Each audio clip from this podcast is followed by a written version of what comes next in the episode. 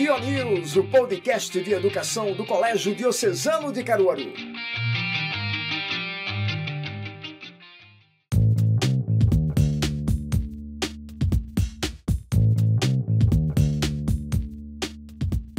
Olha nós aqui de novo! Está começando o seu News, o podcast semanal de educação do Colégio Diocesano e de toda a região agreste.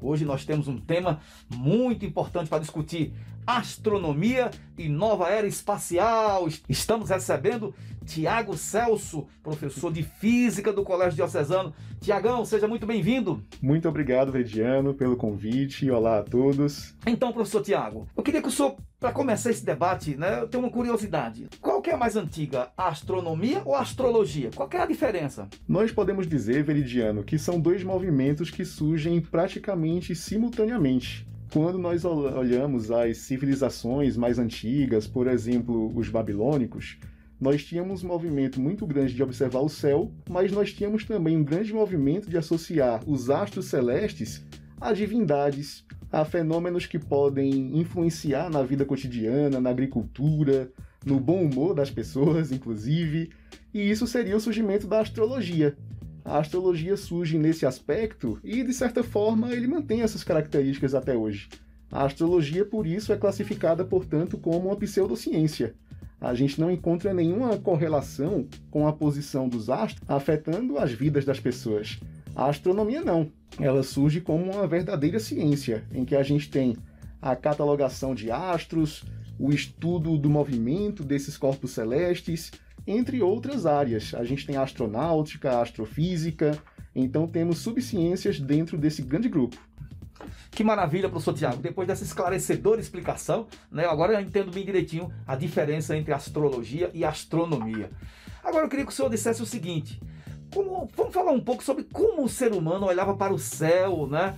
E hoje eu sei que a gente está aí diante de telescópio Hubble, por exemplo, né? Perfeito. Então como é que como é que tudo começou, professor? Bom, Veridiano, a astronomia ela tem como primeiro instrumento o olho humano. A partir do momento em que o ser humano passa a olhar para o céu e perceber certos padrões, por exemplo, sobre a localização das estrelas, a gente tem o início da astronomia. Logicamente que o olho ele cobre certos fenômenos, mas não todos.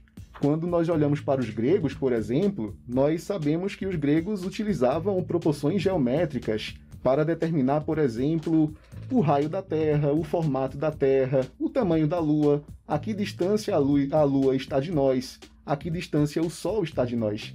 Então o olho ele consegue cobrir uma gama de fatores muito especiais.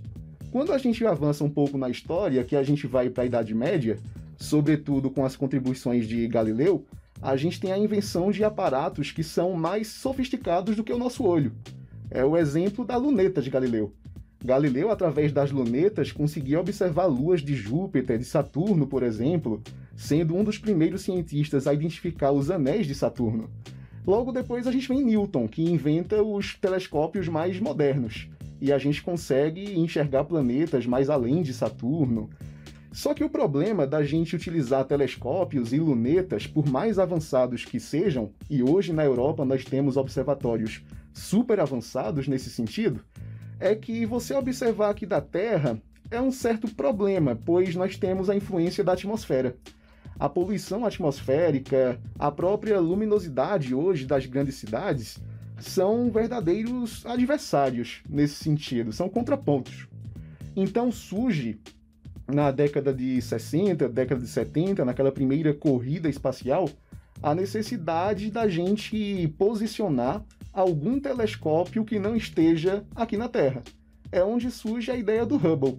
A gente pretendia, e fizemos, o lançamento de um telescópio nas proporções de mais ou menos um grande caminhão, um telescópio entrar em órbita com a Terra. Isso é fantástico, porque a gente elimina o fator atmosférico. E eliminando o fator atmosférico, nós conseguimos captar imagens de estrelas distantes, imagens de galáxias, né? A gente sabe que o Hubble ele tem um grande espelho em seu interior de mais ou menos 2,6 metros, 2 metros e 60, e esse espelho capta muita luminosidade. Então o Hubble consegue cobrir um amplo espectro do universo. Basta a gente pensar, por exemplo, que a luz que sai do Sol para chegar ao nosso planeta leva 8 minutos. Isso quer dizer que se o Sol desaparece instantaneamente agora, no instalar de dedos, nós aqui da Terra só perceberemos 8 minutos depois. Quando vamos para galáxias mais distantes, por exemplo, a estrela de Betelgeuse, que está a 600 anos-luz, essa luz leva 600 anos para chegar até nós. Então o Hubble consegue captar essa luminosidade que vem dessas estrelas, desses astros, astros longínquos, né? E pela primeira vez a gente consegue ter uma observação bacana sobre esses astros. Galera, aula de física muito interessante hoje, muita coisa boa aqui com o professor Tiago. Mas eu fiquei sabendo que o Hubble está sendo aposentado, é verdade? Perfeito. O Hubble ele começou com uma sucessão de erros de cálculo, na verdade. Um dos primeiros erros de cálculo é que o espelho não estava bem posicionado depois do lançamento. Veja, eu disse que o Hubble tem as proporções de um grande caminhão. Quando a gente faz o lançamento desse telescópio para entrar em órbita com o nosso planeta, a gente tem uma série de defeitos que são possíveis. E aí, o Hubble, estando em órbita com a Terra, a gente tem essa facilidade, de certa forma, de acessá-lo. Então, logo depois que nós tivemos o seu posicionamento, nós tivemos missões espaciais para consertá-lo. Para você ter ideia, o Hubble, quando foi lançado, ele possuía 11 toneladas. Hoje ele Caramba. possui 12 toneladas e um pouquinho, de tantas correções e de tantos aditivos que nós fizemos nesse telescópio.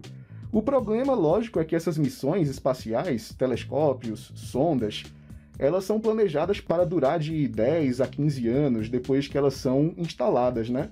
Então o Hubble já tinha um prazo de validade, digamos assim. Uma curiosidade, professor Tiago.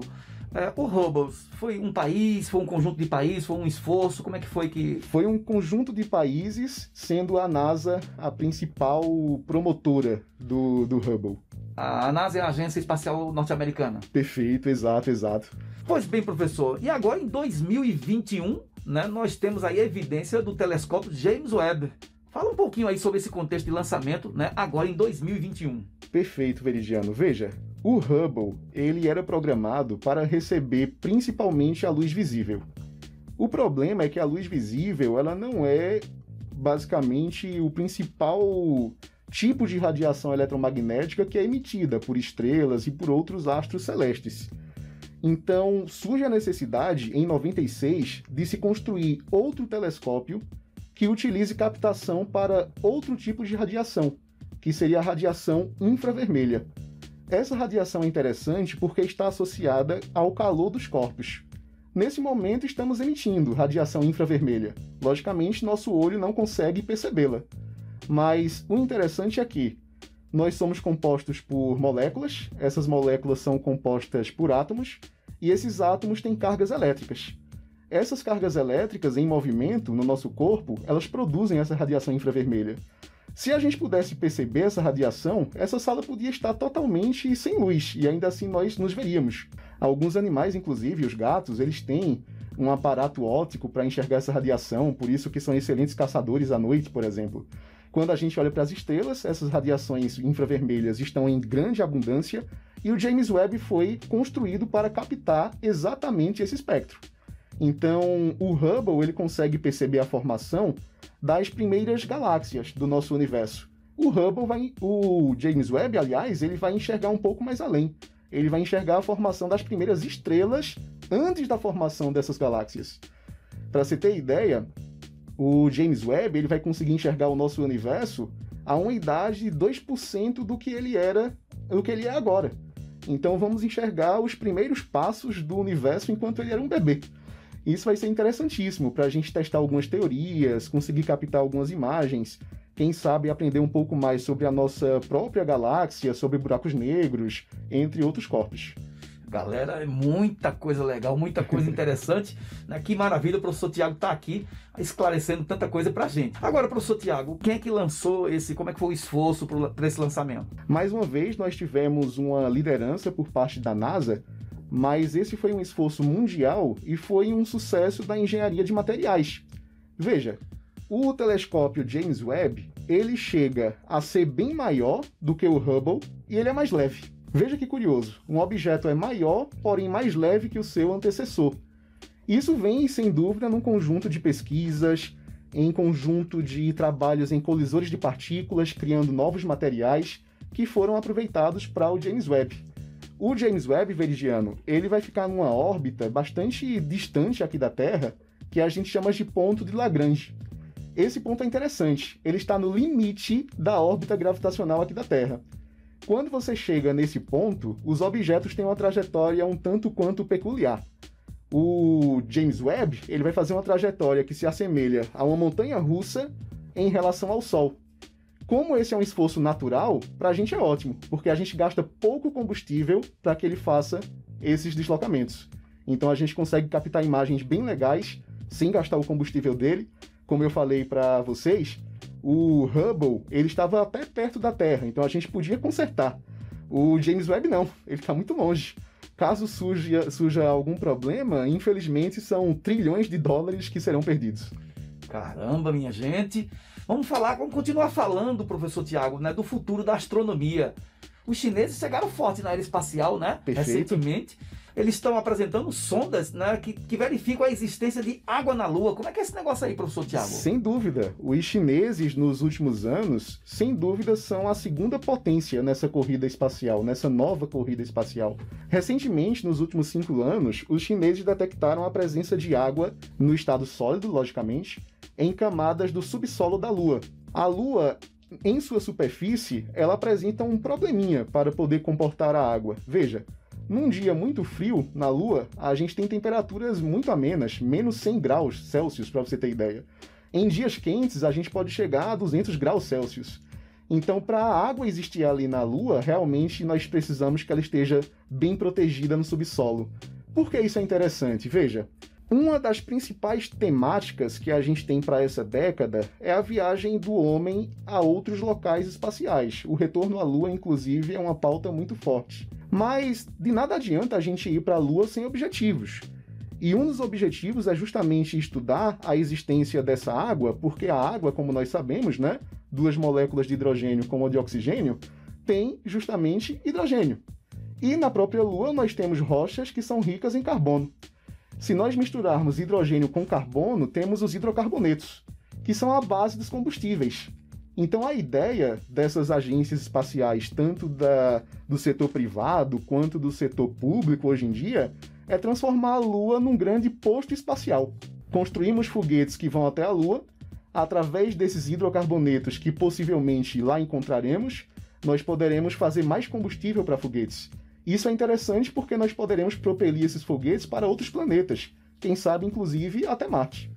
Olha, professor Tiago, nessa era todo mundo está falando de turismo, né? Muitos, Sim. né? Gente rica, né? Bancando aí projetos gigantescos, né? Aquele milionário norte-americano. Teremos turismo na Lua, professor Tiago? Essa é uma das ideias. A gente tem aí o fundador da Amazon, né? Com a sua empresa espacial, a Blue Origin.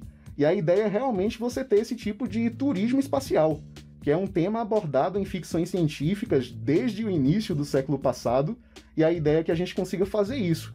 Hoje, o que a gente consegue fazer é levar alguns ônibus espaciais para a região da estratosfera aqui da Terra. Existe uma polêmica se isso é espaço sideral ou não. É que ali você tem uma camada de oxigênio que ela não é tão rica assim. Você está mais ou menos na camada de ozônio. A camada de ozônio não reflete luz.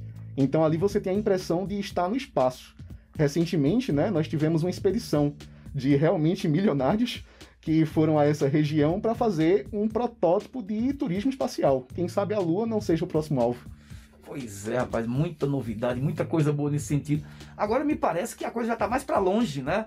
Parece que já está chegando a Marte, é verdade? Perfeito. Na época em que o Hubble foi lançado, a nossa tecnologia produzia foguetes que conseguiam ir a Marte em mais ou menos 30 anos. Hoje a gente já tem uma redução para viajar até Marte em apenas um ano. Veja só, em um ano a gente conseguiria chegar até Marte. A perspectiva do ser humano chegar até Marte? Do ser humano chegar até Marte. O problema é que nós temos a tecnologia para ir, mas não temos a tecnologia para voltar. Falta combustível. A gente ah, sabe que foguete entendi. tem um peso enorme, tem toda uma questão dinâmica por trás, e a gente teria a tecnologia para ir, mas faltaria tecnologia para voltar. Com esses foguetes. Olha só, olha, muita coisa boa no nosso podcast de hoje. Professor Tiago arrasando aqui. Né? Eu fico imaginando o fera que está em casa, né? que está estudando física para o Enem, para concurso, para o SSA, está se aproveitando muito desse momento, né? E é essa a intenção do nosso podcast. Agora, professor Tiago, para a gente, a gente caminhar para o fechamento dessa edição de hoje, né? Podemos abordar as perspectivas do futuro da astronomia. Como isso pode impactar né, na vida aqui na Terra, entre outros aspectos. Perfeito, Veridiano. Quando a gente teve a corrida espacial na década de 60, nós produzimos tecnologias que nem sonhávamos em utilizar no dia a dia. Desde ao básico velcro, que era utilizado em trajes espaciais, como a própria internet, que surge com essa necessidade de comunicação espacial através de satélites e tudo mais. Sem dúvida, essas inovações que nós estamos discutindo terão impactos profundos em nossa sociedade.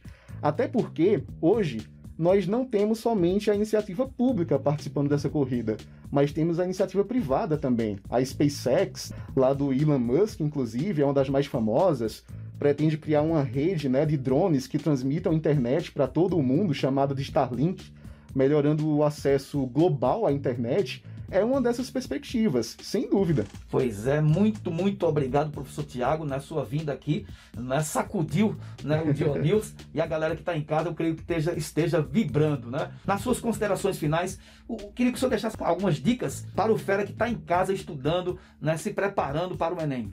Com certeza, Veridiano. Veja só, a grande dica que eu posso dar é que você tente transformar o estudo em algo que seja prazeroso e não que seja somente uma obrigação. Eu acho que a astronomia, inclusive, é um desses caminhos. É um tema de fascínio em que você pode estudar várias temáticas sobre física. Eu gosto muito de você estudar, Veridiano, a ideia do estudo através de uma perspectiva que você tem afinidade. Por exemplo, o que eu sei de história, eu sei muito por conta da física, situando eventos físicos em contextos, em cada século, o que acontecia, e você ter essa rotina de estudo mesmo, de não somente você ter um treinamento para o vestibular, mas para a própria formação cidadã. Pois bem, muito obrigado ao professor Tiago. Está terminando o Dionísio de hoje. Ficou o gostinho de quero mais. Quem sabe, né, muito em breve o professor Tiago não esteja voltando para estar aqui com a gente. A gente agradece a sua companhia e olha, o Dionísio, o seu podcast de educação do Colégio Diocesano de toda a região Agreste, né, tá aqui toda semana. Se você gostou, compartilha, divulga e ajuda a gente. Até a próxima! Você ouviu o Dio News, o podcast de educação do Colégio Diocesano de Caruaru.